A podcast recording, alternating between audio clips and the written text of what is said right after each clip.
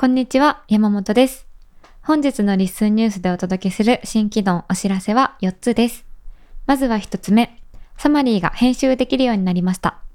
これまで AI による処理の中で唯一編集できなかったサマリーが編集できるようになりました。ご自身のポッドキャストでサマリーが形成されている場合、エピソードページから編集が可能です。次に2つ目、 Discord 上に LISTEN スタジオができました。LISTEN の Discord に LISTEN スタジオというボイスチャンネルができました。また、これに合わせて、ボイスチャンネルの参加者の音声がトラックごとに分かれて収録できるボット、 Craig を入れました。こちらのご利用には、 Recorders ロールに追加する必要がありますので、事前にご連絡いただければと思います。オンライン収録なので、ご自由にお使いください。次に3つ目、ポーズプレイで星がつけられるようになりました。歩きながらポッドキャストを聞いているなど、スマホの画面を操作できない時に手軽に星がつけられるようになりました。一時停止と再生を1秒以内に行うと、現在再生中のエピソードに星がつけられます。最低限の操作で相手に応援の気持ちを届けたり、後から聞くためにエピソードを保存したりすることができますので、ぜひご利用ください。最後に、 LISTEN アドベントカレンダーが始まります。 LISTEN アドベントカレンダー2023を実施することになりました。12月1日から25日まで、 LISTEN ユーザーの皆様で、ポッドキャスト配信をつなげながら、今年1年を振り返るようなイベントです。トップページにバナーを掲載していますので、参加予定のポッドキャスト番組などの詳細はそちらからご確認ください。とても素敵なイベントをご提案いただきました旗本さん、ありがとうございます。皆様、ぜひ楽しみにしていただければと思います。では、これからこの4つの新機能やお知らせについて、近藤さんと一緒にお話ししていきたいと思います。よろしくお願いします。はい、お願いします。紹介ありがとうございます。ありがとうございます。はい。順番にじゃあはい。入っていきたいですけども、はい。その前に、またこれか。また話を広げるかっていう感じですけど、はい。山本さん、はい。トラバが来ましたよ。ドラマが来ましたね。リスニュースに。見ましたか？はい、見ました。ゼミごっこさん。ゼミごっこさん。はい。覚えてますか？あの、私がリスンのお手伝いをするようになりましたっていうことをお話ししたリスンニュースのエピソードの中で、うん。私がこれ面白いんですよねって言ってた、うんうん。えっと、ゼミごっこさんというポッドキャストがありまして、はい。だいぶ最最初の頃ですよね、だから。8月とかはいはい。ですよね。うん。の、なんか、あの、通知が届いたらしく、はい。それに対する反応、お返事が今返ってきまして、ねえ。はい。今。時を超えて。今時を超えて。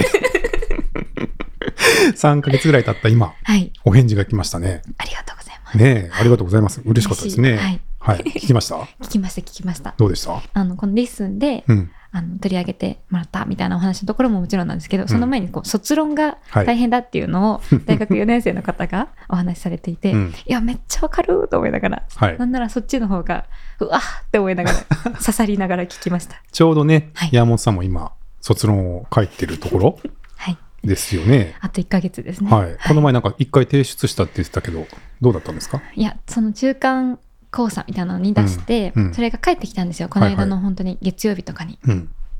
結構あの結構ボロクソというか。あ の根本的にうん。ここのワードを使ってるけどこのワードがちょっと個人的にはあんまり良くないみたいな感じで来ちゃって。個人的には？個人的にはまあその、うん。先生の的には？先生的にはうんうん。良くないっていうのが来ちゃって、はい。いやでもその言葉を使わんことにはもうこの論文全部なくなっちゃうんだよねみたいな大事なキーワードだったので、ええ。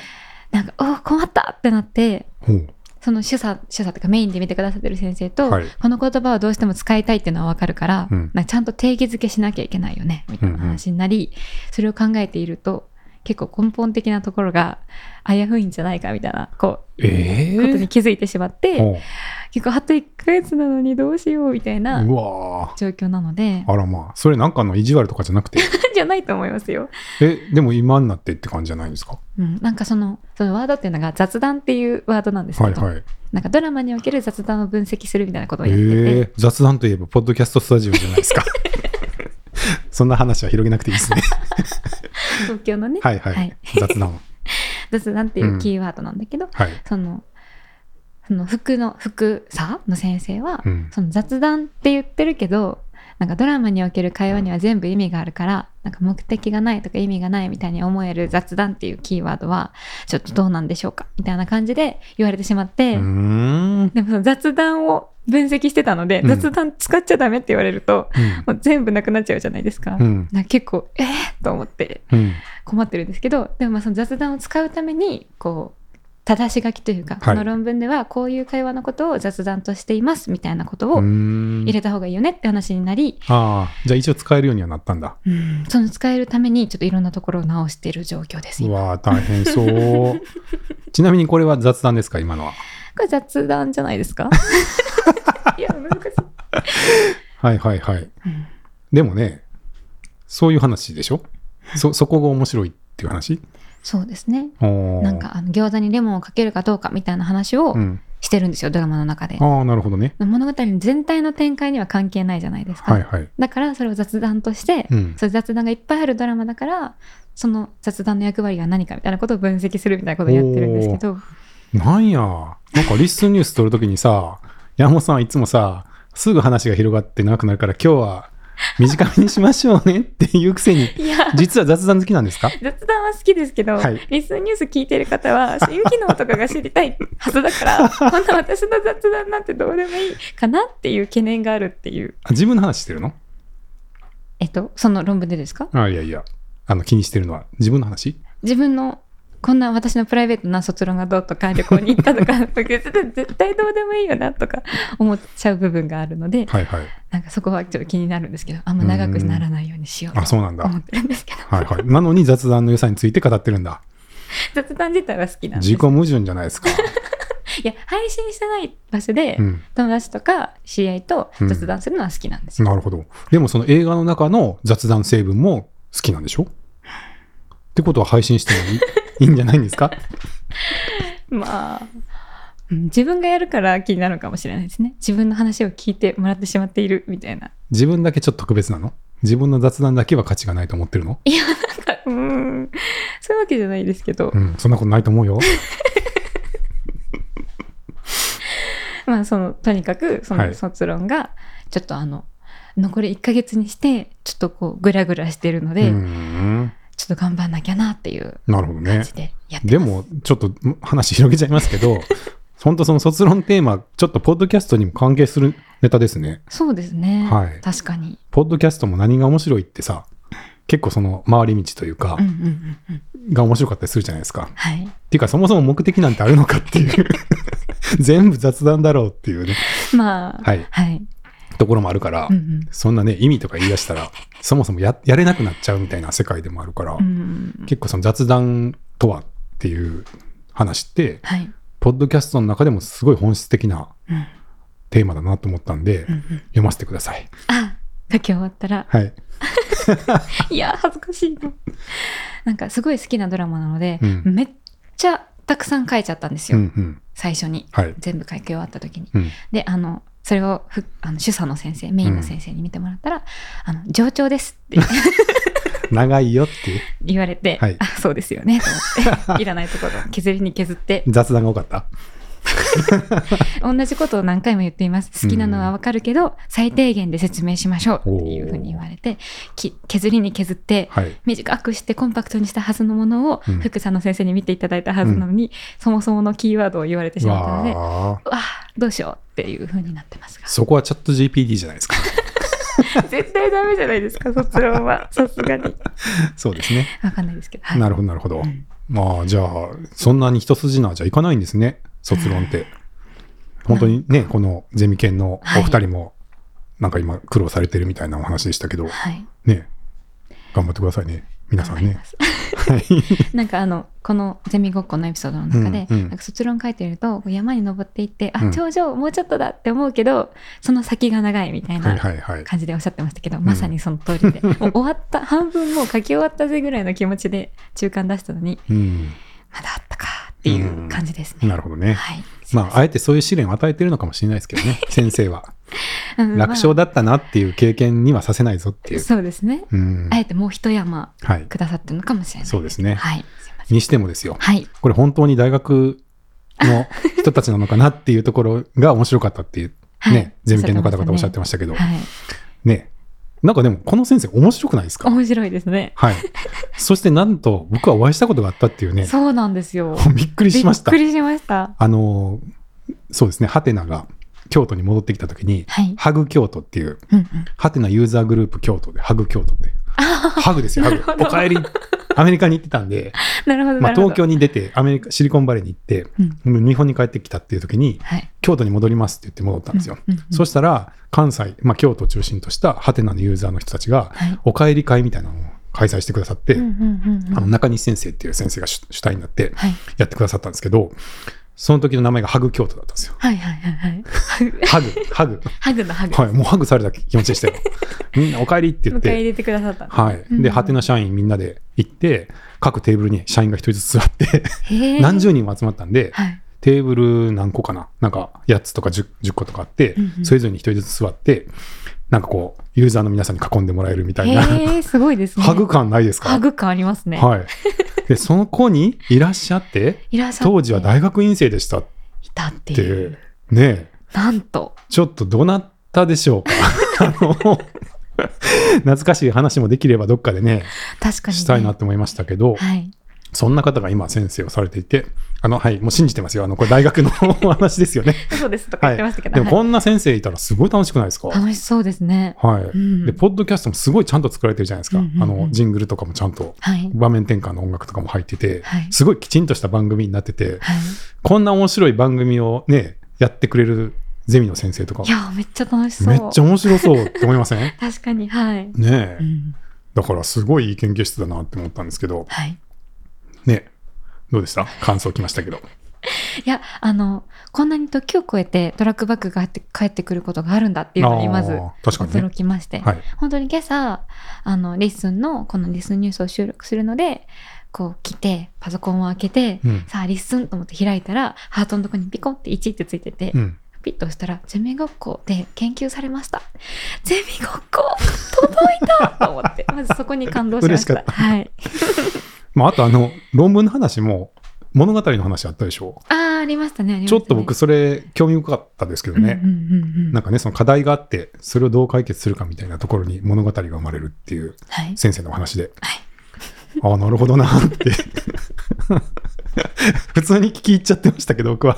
はいいや、そう、内容もね、すごい面白かったです、ねそうなんですよ。結構面白くて、うんいやーなんかこんなね、ゼミだったら入ってみたいなって。い。うんはい、僕はあのその、ね、さっきからいろいろ面白く聞いてるのは、文系のゼミっていうのに入ったことがないんで理系じゃないですか。だから本当にあの実験をやって、実験結果をまとめていくみたいな世界なんで、はい。その文系のゼミとか文系の論文って、なんていうの、経験がないし、馴染みがないんですよ。そうですよね。なんで、すごい面白い。うん。はい。なるほど。でも確かにどうやったら完成するんだろうかっていう。いや、そうなんですよ。は いなんか、鮭さんうが、ん鮭さんでしたっけ？あうんの女性の方が、うんあの、このポッドキャストの中で、はい。なんか理系は数字だから誰が見ても結果は変わらない。うんけど、文系って結構人によって受け取り方みたいなとこがあるから、みたいな話をされてて、うんいやー、めっちゃわかるうんと思って。結局自分っておっしゃってましたよねそうなんです。よ。結局自分なんですよ。はいはい、わかるわーと思って。なんかそのいかに結局自分のやつを説得力を持たせていやこうでしょって言うかっていうところだと思ってるので、うんでしかもね、はいそうそうって思われたいっていう。ちゃうよって言わ 言われたくはないっていう。それはそうですね。なるほどなって思って見てましたけど。はい。はいはい。いや、ということで、あのそうですね、時を超えて、はいあの、トラックバックいただきまして、ありがとうございます。どうもありがとうございました。嬉しかったです。はい。で、はい。で、ですいません。はい今日の本題に入りましょう。はい、そうですね。はい。えっ、と、じゃあ今日はまず1個目が、はいえーサマリーが編集できるようになりました。はい。ですけど、まあ、これはそのままですね。そうです。サマリーがはい編集できるようになりました。なんでこんなにじらしたのかっていうね、逆に 作ってみれば一瞬っていう。まあ、あの、ちょっと言い訳をしますと、はい。あの、そうですね、その AI で、えー作られたもの、大体編集できて、まあ、文字起こしの文字もそうだし、はい。えー見出しの内容もそうだし、えーと話者分離、この、この発言はこの人ですっていう、そのところも変えれるようになってたのに、はい。サマリーだけが変えれなかったと。うんうんうん。なんですけど、はい。あのーまあ、変えれなくもなかったんで。後回しになってたんですよ。実はあの一括置換機能ってあるじゃないですか。いはい文字起こしを一括置換するっていうのがあって、この文字を全部これに変えるみたいなのが一括でできるんですけど、はい。その時にサマリーの中も変わるんですよ。はだからサマリーを編集したかったら、サマリーの文長い文章をボンって置いて、変換後の文章をボンって置けば変わってたんですよ、今までも。わかります？言ってる意味うん？だから一括置換って、この文字をこの文字に変えます。そうですね。うんじゃないですかはい。でも、まあ別に全部じゃなくていいんですけど、サマリーの文章全部をこの文字4のところに入れて、あ、なるほど、なるほど。は。はいい。で、はい。2個目の方にはい。修正後の文字列、あの文章を入れたら変えられたんですよ、今までも。ああ、なるほどね。なんで、一旦それでお願いしますってずっと言い続けて、早何ヶ月みたいな そういうことだったね。感じになってて、いや、普通気づかないですよねっていううんごもっともなんですけど、はい。だし、そんな全部の文章入れるとかね、うんちょっと待ってくれって こんな、こんなちっちゃい欄に、そんな長い文章入るって普通思わないでしょっていう。まあ確かに。は。はいい。で、短くしちゃうとね、関係ないとこ変わっちゃったりとかするから。ああ、そうですよね。全部入れなきゃいけなかった。そうそうそう。はい。はい。っていうことで、まあ、あの、編集できるようになりましたっていう、あの、まあ、そういう理由でちょっと遅くなりましたけど、まあ、これで一応 AI の処理の、えー修正は一応全部うんできるようになっに。たと思います。うんうんうんはい。あの、今までのね、概要欄とかと同様にエピソードページ開いて、サマリーのとこの鉛筆ボタンピッと押したらはい。編集できるんですね。そうですねう。んうんあと、地味にあ、地味に。開業が入れられるようになりました。おーはい。そっかそっか。今まであの、ずらずらずらずらずらって、こう、そうですね。開業なく文字がずぎっしり入ってたと思うんですけど、はい。まあ、編集であのテキストエリアが出るようになったんで、開業開業とかやってやると、ちょっとこう、サマリーの段落分けというか、うん。が一応できるようになりました。なるほど。はい。はい。ちょっと細かい変更ですけど、が1個目。1個目。ね、はい。こっちの方が全然短いですね。本当に。はい。前振りが長すぎるっていうね。じゃあ2つ目。はい。雑談がね。雑談がね。ねははい。すみません。はい。2個目いきます。はい。はい。 Discord 上に LISTEN スタジオができましたと。はい。はい。これね。あの、最近、 Discord でオンライン収録をされる方が出てきてましたよね。はい。これ、あの、別に呼びかけたわけじゃないんですけど、そうなんですよ。自然に始まってたっていう。うんまあ、あの、西野さんと竹織さんはい。のあの、ね、独特の雰囲気のあるお二人のはい。収録が突然 Discord で始まって、びっくりしましたね。なんか、この使いこなし具合は何っていう。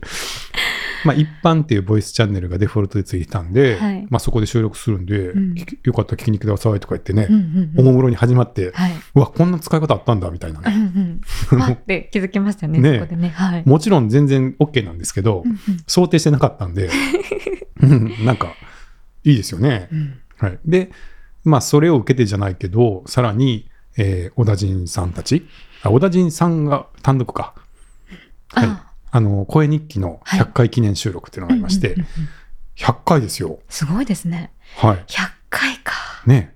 あの、100回配信して、ひとまず、あの、一ポッドキャスターですって言われるこの世界の中で、すごいな。3ヶ月ちょっとで100回達成という。ね。まあ、全部なんですかね、小田陣さんは。全部？はい。1日1回守ってるんだと思うんですよね。ああ、うんうんうん。1日1配なんで、はい。1日1配信1を。個ずつやって、じゃあ100日っはい。てことですよね。だと思います。うんうんうんうんっていうのを8月の頭の、まあ、 LISTEN のホスティングが始まった時から始められて、はい。毎日欠かさず続けられて、100回達成っていう配信、まあ、記念配信ですね、はい。の収録を、えーこれも Discord 上で、うんまあ、その時もまた一般チャンネルだったんですけど、されていて、はい。ちょっと残念ながら僕ね、行きたかったんですけど、あの、はい、いけず。うん、ちょっと予定が。が合えなくてうん、うん生で聞けなくて残念だったんですけど、うんうんまあ、その時もいろいろあのリスナーさんがあのコメントをして、まあ、それに答えるみたいなこととかされてて、うんうんうんまあ後から収録はね聞いたんですけど、い、はい。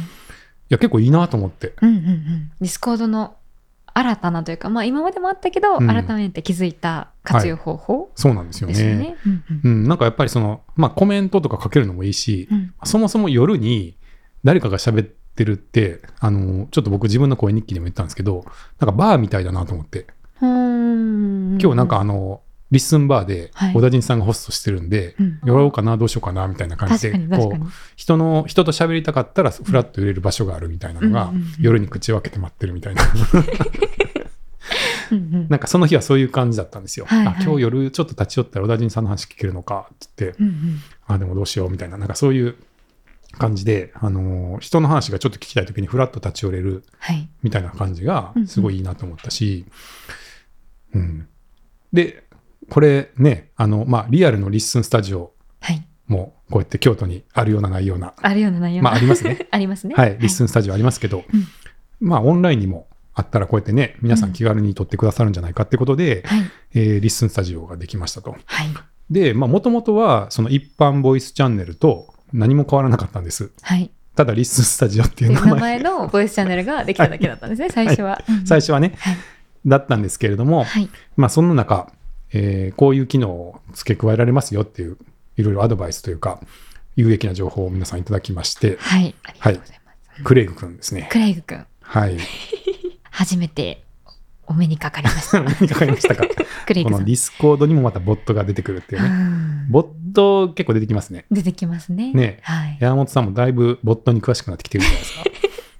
そうですね、うんあ。でもまだ全然お初にお目にかかった Craig さんではありますが。あ、そうですか。はい。はい。まあ、 Craig 君っていう人が、 Craig 君。人っていうか、まボットあ、ボット君が、はい。を召喚しまして、召喚。はい。はい。あの、 LISTEN のサーバー上に呼びまして、はい。で、この Craig 君を使うと、えー何がいいかというと、はい。えっ、と、か、まあ、ボイスチャンネルに参加している各参加者の声が、それぞれ別のトラックとし、トラックに保存されて、うん。音声ファイルとしてダウンロードできるようになります。うんうんうんうんうんうん。はい。はい。大体わかりました？わかりますよ。うん例えば、こうオフラインでやってると、はいマイクが、私のマイクと近藤さんのマイクが違うじゃないですか。うんうん。なので、別々のトラックで録音されていくじゃないですか。はい。っていうのがオンラインでもできるよっていうのが、はいクレイグさん。そうですね。そうですね。君ですね。はい。はい。まあ、それがなかったときは、まあ、自分の声はね、一応ローカルで撮っておけば1トラックになるけど、例えばオンラインでいろいろ話してくれた人の声をそれぞれ別トラックにするっていうのは、みんなが自分のパソコンの中でローカルで保存してもらうとかにしないとうん。できなかったんですけれども、はい。えーそれをまあクレイグ君を入れておくと、えーはい、それぞれのトラックとして保存できるんで、まあ後からそれぞれのこうすあの音量を調節したりとかはい。編集しやすくなるっていうところですね。便利ですね。はい。クレイグ君。はい。はい。で、使い方なんですけれども、はい。えーまずあの今誰でも使える状態ではなくて、まあこれ別にあの誰でも使えれるようにしてもよかったんですけど、はい。単純にやり方がよくわからなくて、はい。そうだったんですね。そうですね。最初そうしようと思ったけどできなかったんで、うん。えー一旦その Recorders っていう、まあ、ロール、 Discord にはロールがっていうのが付与できまして、山本さんにこのロールくっつけますって言って、つけれるんですけど、 Recorders っていうロールを持っていれば、Craig 君を使えるっていう設定にしているので、はい。もしあのオンライン収録する必要がある方は、あのこちらで Recorders に加えますので、はい。おっしゃってください。はい。はい。で、それになっていれば、えー LISTEN スタジオとかのボイスチャンネルに入って、で、チャット欄にスラッシュ join、スラッシュ join。はい。はいまあ、コマンドをこうスラッシュとかで始めてうん。打てたりするんですよ。 Discord って。はい。で、スラッシュ join って打つと、 Craig 君がやってきて、ああ、今呼びましたみたいな私にジョインしろって言いましたみたいな感じで来るんですよ。はいはいや、そうそうそう、君ね、ちょっとジョインしてくださいって言うと、じゃあ録音開始しますみたいな感じでうんうん始めてくれるんです。なるほど。はい。はい。で、その後もう一回、その終了ボタンがあるんで、押すと、収あの収録が止まって、で、後ほど、えー DM で、ここに音声ファイルアップしときしといたんで、見てくださいみたいな感じの DM がクレイグ君からやってきます。ああ、なるほど、なるほど。はい。うんうんうんうん。大体わかりました。はい。と、うん。じゃあ、そのリッスンスタジオで収録するので、うんあの、音声をトラックごとに分けなくても別にいいやっていう人は、例えば一人で喋るとか、はいはいの。時は別にレコーダーズロールに追加する必要も、クレッグ君を呼ぶ必要もない？そうですね。一人だったら、まあはい一人で、かつ、その、リスナーさんはコメントだけでいいうんうんうん。とかだったら、あの、ローカルで録音しておいて、うん今のままで使ってもいいと思いでもます。いい。はないでも、例えばひメインは一人だけど、えーリスナーさんからの声でちょっとうん発言もらいたいとかになると、まあ、読んでおくと便利かもしれないですね。確かに。うんうん、うんうんうん。なるほど。大丈夫ですか？分かってると思います。はい。はい。まあ、そんな感じでちょっとね、あのご自由につ使え、使っていただければと思うんで、はい。はい。まあ、リスンスタジオ、ご自由に使ってくださいっていうのと、うんあと、まあ、一応、あの、一部屋一チームというか、はい。一一人が配信をその部屋でややると、他の方はそこは使えないんで、うんうんもしあの二部屋目が欲しいとか、はい。混んできたらまた作りますんで、まあ今とりあえず一般もあれば、 LISTEN トークもあって、うんうん結局のところ全部一緒なんで、あの別に LISTEN スタジオが埋まってたら一般とか LISTEN トーク使っていただいてもいいんで、うんまあ、すでに3つあるんでね、はい。あのかもしかぶったらそんな日がいつ来るか知らないですけど、うんまあ、もしかぶってもまあ別に3つ適当に使っていただいたらと思いますが、はい。えーそれでも、あのー足りないとかだったらまたおっしゃっていただければと思いますし、うんうんあと Craig 君の2人目みたいなのも呼べるらしいんで。はい。二人目。はい、ちょっとそれはまた設定してこうしておこうと思いますけど、はいまあ、重なってくるようでしたら、うん。はい、また増やしていこうと思うんで、はい。まあ一旦ね、ちょっと皆さんが試してみていただければと思います。はい。はい。わかりました。はい。ちなみにこのリッスンニュースの収録も、はい。一回リッスンスタジオ使ってみようかなってうん。思ったんですが、はい。ちょっとですね、今使ってるオーディオインターフェースとの相性が悪くてお、これをかますと、なんか妙にブツブツ切れるんですよ。うん。で、うまく、その皆さんに声を届けることができなくて、はい。ちょっと技術的な問題でできてないですけど、うんまあその辺がもしもしクリアできるなら、ね、こんなまあ、生だと余計あれですよ。切れないですからね、後で。無駄話しないようにしなきゃ。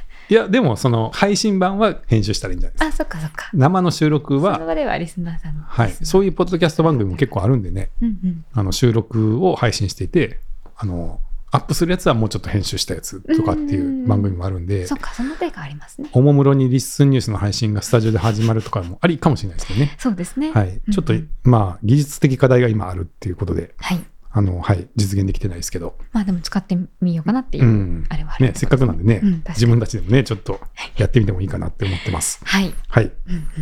まあ、こうやってね、あの、いろんな皆さんの利用方法を見てて、はい。こういうのができたりするんで、うんまあ、どんどんね、とにかく新しいこと思いついたら、やってみて、やってみていただけたら やってみて、何でもあの、新しいこと思いついたらやってみようっていうね、はい。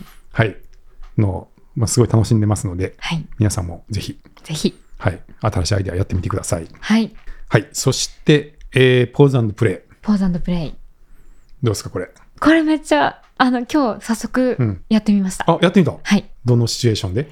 これは、でも、あの、知ってはいたんですけど、はいこの機能ができたってことは。うんでも、あの、イヤホンとかでピピってやったことはなくて、うん今日普通にパソコンで、あの、イヤホンつけて聞いてるときに、はいあ、そういえば、やってみなきゃと思って、はい。ってやったら、うん、あ、ついてる欲しいってなりました。おお、それは、パソコンを触った？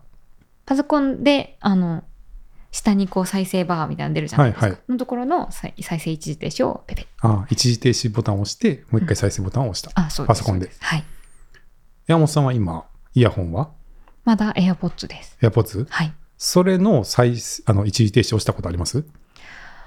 止めたことはありますね。あ、2回タップしたら止まるですよね。あ、タップですか。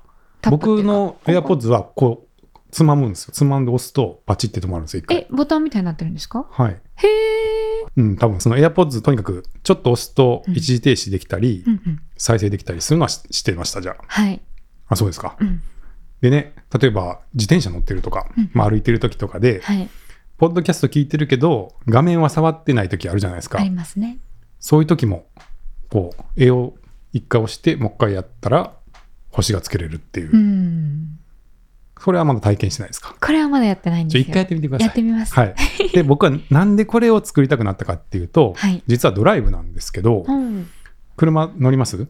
まあ、たまにレンタカーとかですけどね。あ、運転もする？はい。あ、します？うん。その時に、ポッドキャスト聞いたことあります？音楽しかないですね。あら。今のところ。あ、そうです。まあ、そんなそもそも持ってないもんね。はいしょっちゅう乗らないもんね。そうですね。ああ。いあのー、ポッドキャストじゃ再生、音楽の時は、画面に、あの、アルバムの画像出たりとかしてます、はい。あ、してます？はい。そういう車種増えてるじゃないですか。はい。はい。Bluetooth でつないで。うん LISTEN も最近出るんですよ、画像とか。うん。まあもちろん。ん車種にもよるし、はい。相手の相性もあるんで、あ まあそうですね。相性が合えばっていう全部が全部ってわけじゃないけど。ですけど、少なくとも僕が今乗ってる車は、はい。ちゃんと画面に、あの、アルバムというか、ポッドキャストの画像も出て、うん。で、再生できるんですよ。はい。で、しかもね、あの、フォロー中ページとかで、こう、たくさんのエピソードが並ぶページあるじゃないですか。はい。はい。はい。あのページで、こう、再生をしてると、その曲の、の次送りボタンあるでしょ？はいはいはい右に左にって、うんあれが効くんですよ。あ、へえ。だから、フォロー中ページのはい一番上を再生しておいて、カーステレオで、で、こう運転してるでしょ？で、例えば、ちょっと次のやつに行きたいなと思って、右ボタンを押したら、ちゃんと次のポッドキャストに移ってあ、ら。あ再生できるとかっていうのができるんですよ。あ、そうなんですね。はい、で僕は結構、構運転中そんなにね画面の操作しにくいんで、うんうん。結構そのたくさんのエピソードが入ってるページを表示しておいて、うんうん。上から順番に聞いていって、はい。で、まあ、飛ばしたかったら次に行くみたいな感じで実は聞いてることが多くて車の運転中、うんうんうん。特に一人の時ですね操作ができない時、でそんな感じで次に次にどんどん聞いてたりするんです。で、まあ、はい。大体それで満足してるんですよ、はい。結構便利じゃないですかそれって、うんうんうん。便利ですね。はい、でうん。結構便利なんですけど唯一の不満が面白かったのに星がつけれないっていううんうんうん、なるほど、なるほど。ことだったんですよ、はい。いやー今のめっちゃ面白いし絶対この人には3つぐらいつけたいみたいな。なってるんだけどちょっとどうしてもこうねハンドルから手が離せなくてに、はい。はい、うん。ああもう今めっちゃ星つけたいのにつけれないみたいなの思ってたんですよね、はいはい。はい。はいでですけどよ、はい。ですけど あの星つけれるようにしたらどうすつけれるようにするにはどうしたらいいかなと思って、ハンドルルにボタンついてるんですよ。3 3つしかないんですよ。はい。やれることはうん一時停止ボタン、一時停止兼再生ボタンはい。止めるか再生するかのボタンと、はい右と左のボタンとあー3つこうハンドルについてて。この3つだけを使って星をつけるにはどうしたらいいかなと思って考えてはいはいはいはい。はいうんで思いついたのが、うんその一時停止して1秒以内に再生をするって、まあ、ダブルクリックみたいな感じですね。うんうんカリあのクリッククリックってうん2回ポンポンって。やったらはい。星ですっていうほー、なるほど、なるほど。ことを、まあ、車を運転しながら思いついてはい。これはいいと思って。なるほど。どうですか？この分かる？いや、僕の中では結構発明じゃないけど めっちゃいいこと思いついたって。いいなって思うんですけど、はい。近藤さんの嬉しそうさがすごく、なんかめっちゃ、うわっていうひらめきだったんだなっていうのがすごはいい今伝わってきて。いやもうなんかね、もはいう僕、星ボタンとか作る作るしかないのかなとか思ってたんですよ、最初。あー、えっ、と、そのドラ、あの、うん、えっ、と、ハンドルとかにですか？いや、わかんない。なんかこう、もう星ボタン、あの、なんか物ポチ理ではいはい、なんかあの今自分のアカウントで再生してる曲曲っていうかあのポッドキャストに星がつけれる星ボタンみたいなの作るしかないかなとか、こうどうやったらこう運転しながらうん星がつけれるかなって。思ってたんですけど、はい。その一時停止と再生ボタンを使うっていうのがちょっと僕の中ではひらめきやったんですひね、らめきだったんですよ、ずっと考えてたんですよ昔から、はい。どうにか星つけれないかなって。うんうん、うんうん。うん。長年の願望はがい。その工夫で伝わらないですか？叶った。いや、いや、便利だなってすごい思ってたんですけど、はいはい。なんかその、すごい喜びが今すごいものすごい勢いで伝わってきて、はい。おーってなってます。うん、はい。ですね。ちょっとあの、うん。はい。自、転車とかはい。手が塞がってる時に、パパってややってみますね。あそうですね、はい。ちょっと街歩いてる体感時とか。ううんぜひやってみてほしくて。こうねな、まあ、ハンドルぐらいがちょうどやっぱりもう一応ついたことも見えるから、うんうんうん。こう画面がねちゃんとスクロールして、一応はい今これ再生してますって出てるんで、そこにちゃんとスターがスターが増えるのも見えたりしてあ、そうか。はいそれ実感できてないんですよ。でしょ？はい。だからこの運転しながらハンドルで操作してるぐらいが、はい。ちょうどその星のこの実感としては一番こう効果を感じるかもしれないですけど。はい、だから日常的に車を運転する人とかは、はい。一番それがあの実感できるかもしクれないですけど。ってなってる。はい。ははい、何人いるのか知らないですけど、いや、今私このお話の中で、その便利だなっていうのはもちろん大前提でそうですけど、はい。ハンドルに一時停止とか、うん、曲飛ばしとか、ポッドキャスト飛ばしとかができるボタンがついてるんだっていうところが一番びっくりしますね。え？え？え？カーオーディオで音楽聴いてるときははい。逆に何で操作してるんですか、なんかあの、カーナビのうん、テレビみたいな、テレビっていうか画面みたいなのがついてるじゃないですか。その下のボタンとか、その中に、それがタップ、タップできる画面だったら、そこでピッて押すとか。ハンドルにはない？うん、私は運転したことある車ではないですね。ああそうですか、うん。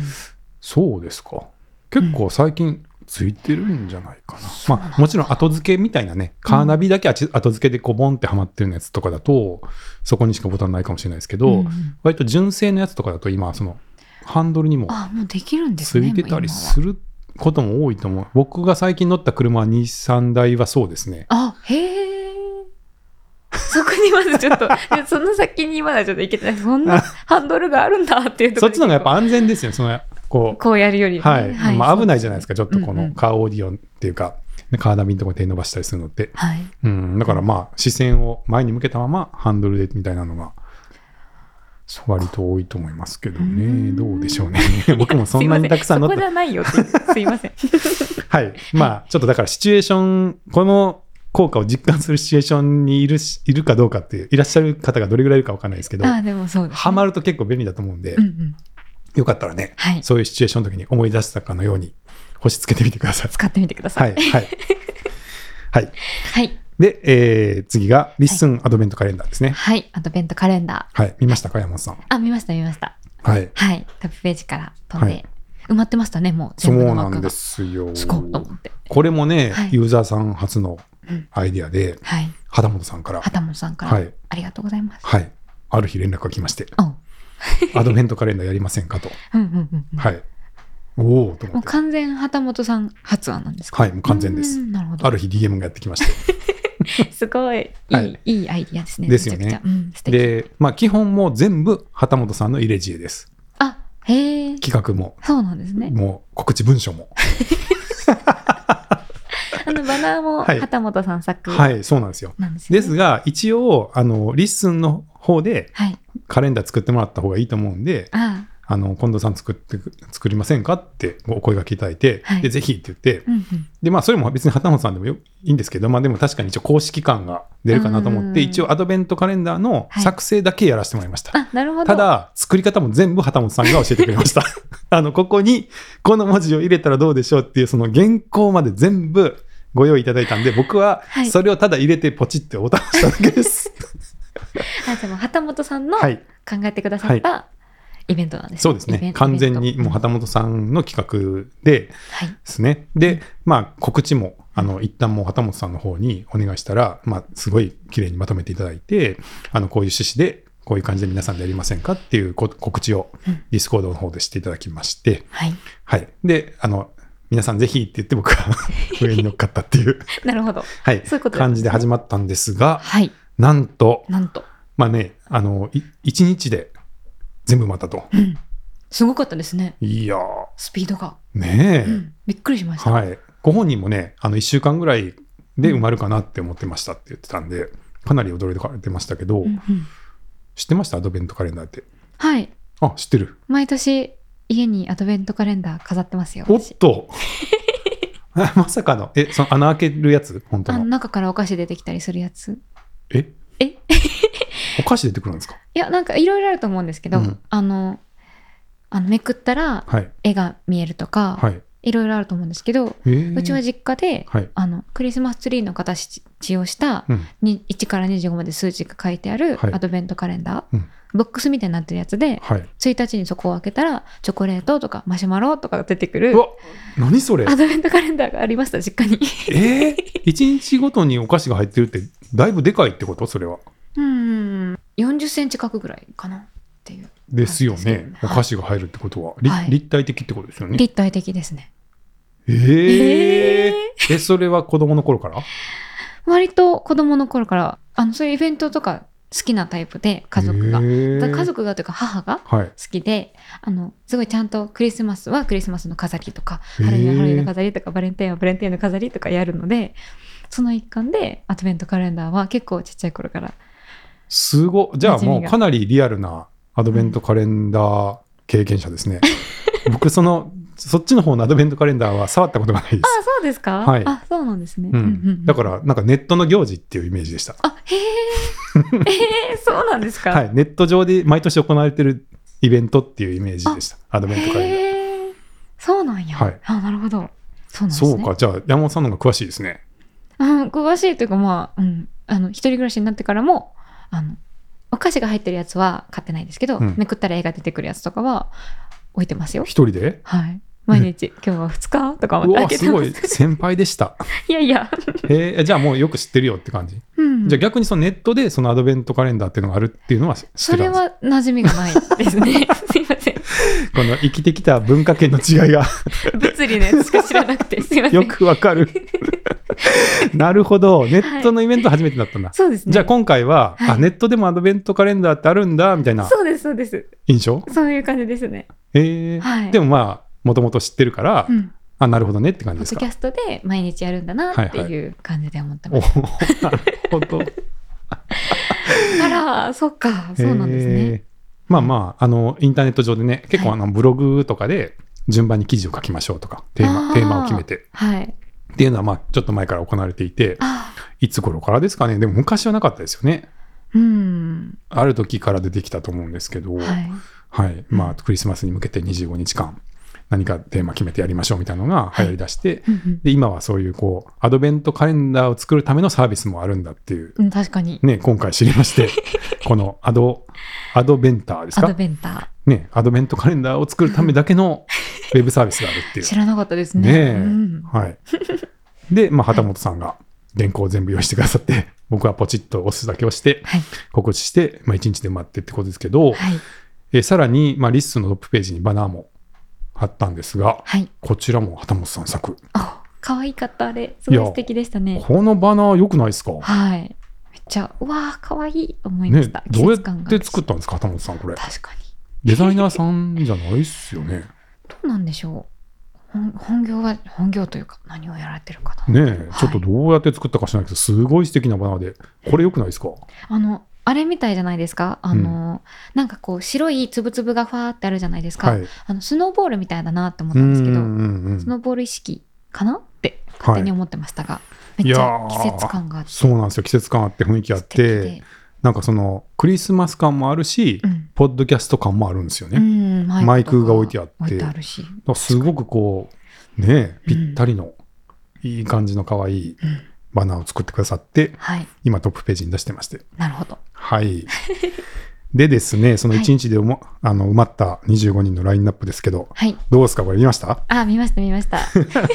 一応あの、これあの、僕が自分からトリを取ったんではなくて、はい。旗本さんから一応、最後は、まあ、 LISTEN の人がはいまとめをやってもらうのがあ、いいと思うんで、うんうん最後はお願いしますって一応言われてですからね。あ、そうやったんですね。は いいや、なんかあの、はこれをやってますっていうのが、こううんちょちょっとずつ埋まってきてるぐらいのタイミングで気がついて、はい。と思って、どうだどうだと思って、アドベンターを開いてみたら、うん。25日に、淳也近藤って書いてあったんで、あ、取ってる、取りようと思ってましたが、そういうことだったんですね。まあ一応あの、なんか、まあ大体慣習的にはい、その主催者に近い人がはい。最後をやるっていうのは、なんか割と慣習なんではい、まあ、後ろを押さえといてくださいって言われてな、るほど。じゃあ、トプバッターが旗本さんで、はい。鳥が近藤さんっていうのが最初にあったんですね。はいなるほど、なるほど。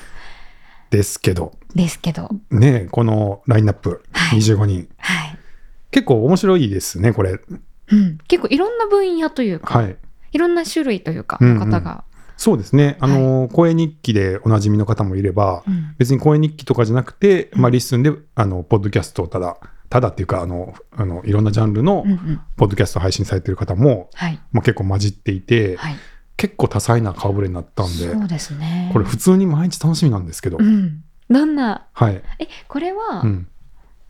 今年1年を振り返るだから、うん。 LISTEN が今年に始まって、はい使ってみて、どうだったかみたいな話をするのかうんうん。まあ、テーマとしてはね、この旗本さん考えてくださった内容で、はい。まあ、今年1年を振り返るようなアドベントカレンダーですと、はい。 LISTEN を使ってみた感想、うんポッドキャスト全般の話、はい。振り返り声日記などを LISTEN でお話しくださいっうん。ていうだけなんで、はい。まあ、要は何でもいいってことです。割と広いですね。確かに。うんうんうんうん。そうか。はい。じゃあ結構、うんその、ポッドキャスターさんごとの色が出るというか、なんじゃないですか？感じになりそうですよね。だし、うんなんか僕の予想では、こう、前のひ人を受けてのはあこうとか、はいはい。ありそうな気がしません、うん、確かに。この感じ。はい。もう大体普段からね、割とこうコラボというか、はいはい。誰々が何かやりだしたんで、私も真似してとか、よく LISTEN で起こってるんで、はいまあ多少そういうこう、インタラクションもあるんじゃないかっていう予感がしますけど、確かに。声でバトンをこう、回していく感じで、ねなんかね、え。面白くなりそうですね。うんいや、楽しみなんですよね。でもこれね、はい。鳥をしようと思うと、はい。そこそこちゃんと聞かないと、そうですね。今までの流れをちゃんと分かってないとはい、いけないですもんね。だと思うんで、うんちょっと頑張って聞きましょうね。はいあ山本さん出る想定ですけど大丈夫ですか？あ、はい。あの、はい。大丈夫です。最後はリッスンチームであ、はい。受けるということで、じゃあ、あの、まあ、11月に入っちたらね、聞いておきますね。毎日順番に。は。はいい。あの、仕組みとしては、えーその日が来ると、その日の URL が登録されて、うんその日の分の配信が聞けるようになるっていう仕組みなので、まあはい毎日1個ずつエスピエピソードがカレンダーに埋まっていって、それを聞けるっていうことだと思います。はい。だと思います。はい。ポッドキャストでアドベントカレンダーやるのが初めてなんで、そうですねち。ょっとあれですけど、うん。まあそういうことですよね。はい。はい。うんなので、ねえ、ちょっとこれどういう展開になるかな。ちょっと何が起こるかわからなくて、ねドキドキですね。え、ねえ。まあでも年末感があるというか、確かに。ねえ、一年を振り返るのに、まあいい企画ですよね、これ。はい、うんうんうん。そしてこんなにみんなすぐにね、こう、入ってくれて、2個目作った方がいいのかなとか思いましたよいやそのレベルですよね。ねえ。本当に、はい、うんうんうん。さっきの第2スタジオじゃないけど、ナンバーツーみたいな裏、裏も作りましたみたいな。ー裏いいんじゃないですか？本当に？面白そうえ埋まると思いますよ多分 ?2 個目？うん、だってもうすぐ埋まっちゃったじゃないですか。はいだから後で気づいて、うわ、やりたかったのにっていう人いるんじゃないかなって。それで12人ぐらいしか生まれなかったらどうします？あ 確かにそれはあるか。ちなみにですけど、はい。えー風の噂では、自分は一人でやろうかなみたいな噂も聞きました。え？どういうことですか？一人で25。ああ、なるほど。毎日、はい。あの、一人でうん1日から25日までうんあげるっていう。はい。でもまあね、公演日記やってる方もいらっしゃるんで、まあ一緒ですもんね。それすらできなくもない、毎日のはい、世界線かなっていう。うんうんうん。なるほど。某、某王さん。んは、一人でもやろうかなとおっしゃってましたけどね。なるほど。はい。ああ、某王さんは。某王さんはね。え、それは？はい。ああ、でもそっか。いや、自分があの持っているポッドキャストは別に追加でやるのか、どうなんいや、そだろうと思って。こはどうなんでしょうね。もうそれと兼ねて、その一日一なんとかみたいな ものをお持ちなのかもしれないですしね。わかんないですけど、はいそっか、自分でやるって言ってもまあなくはない。うんですそうですよねう。んうん。はい。まあ一旦ちょっとこれでうん蓋開けてみてはい。どうなるかっていうんでうんどうですかね。そうですね。はい。うんうん。まあそれにしても素敵な企画をありがとうございます。あのご提案いただいた旗本さん本当にありがとうございます。ありがとうございます。はい。ちょっとね本番がこれからなんではい。あのはいぜひね皆さんで盛り上げていきましょう。はい。はい。はい。ではでは、以上ですかね。そうですね。今日ははい4つ、今回は4つですね。はい。じゃあまとめて締めてくれますか。はい。じゃあ今回は、えっと、サマリーが編集にできるようになったっていうお知らせと、 Discord 上に LISTEN スタジオができましたというお知らせ、うんあとポーズプレイで星がつけられるようになりましたっていうお知らせと、あとは、えっと、 LISTEN アドベントカレンダーが始まりますっていう告知でした。はい。はい。だいぶ年末も年末、年末感がなんかありますね。ねえはい。迫ってきて、はいそうかもうそんな季節かって感じですけどもう11月も終わりますからね。ねえ、そうだったんだいやーいや怒涛の2023年ですけども はいーそうですね。皆さんぜひねあのはい暖かくして、うん。暖かい冬を風邪ひかないように。はいお過ごしくださいはい。お過ごしください。はいじゃあ今日はありがとうございましたありがとうございました。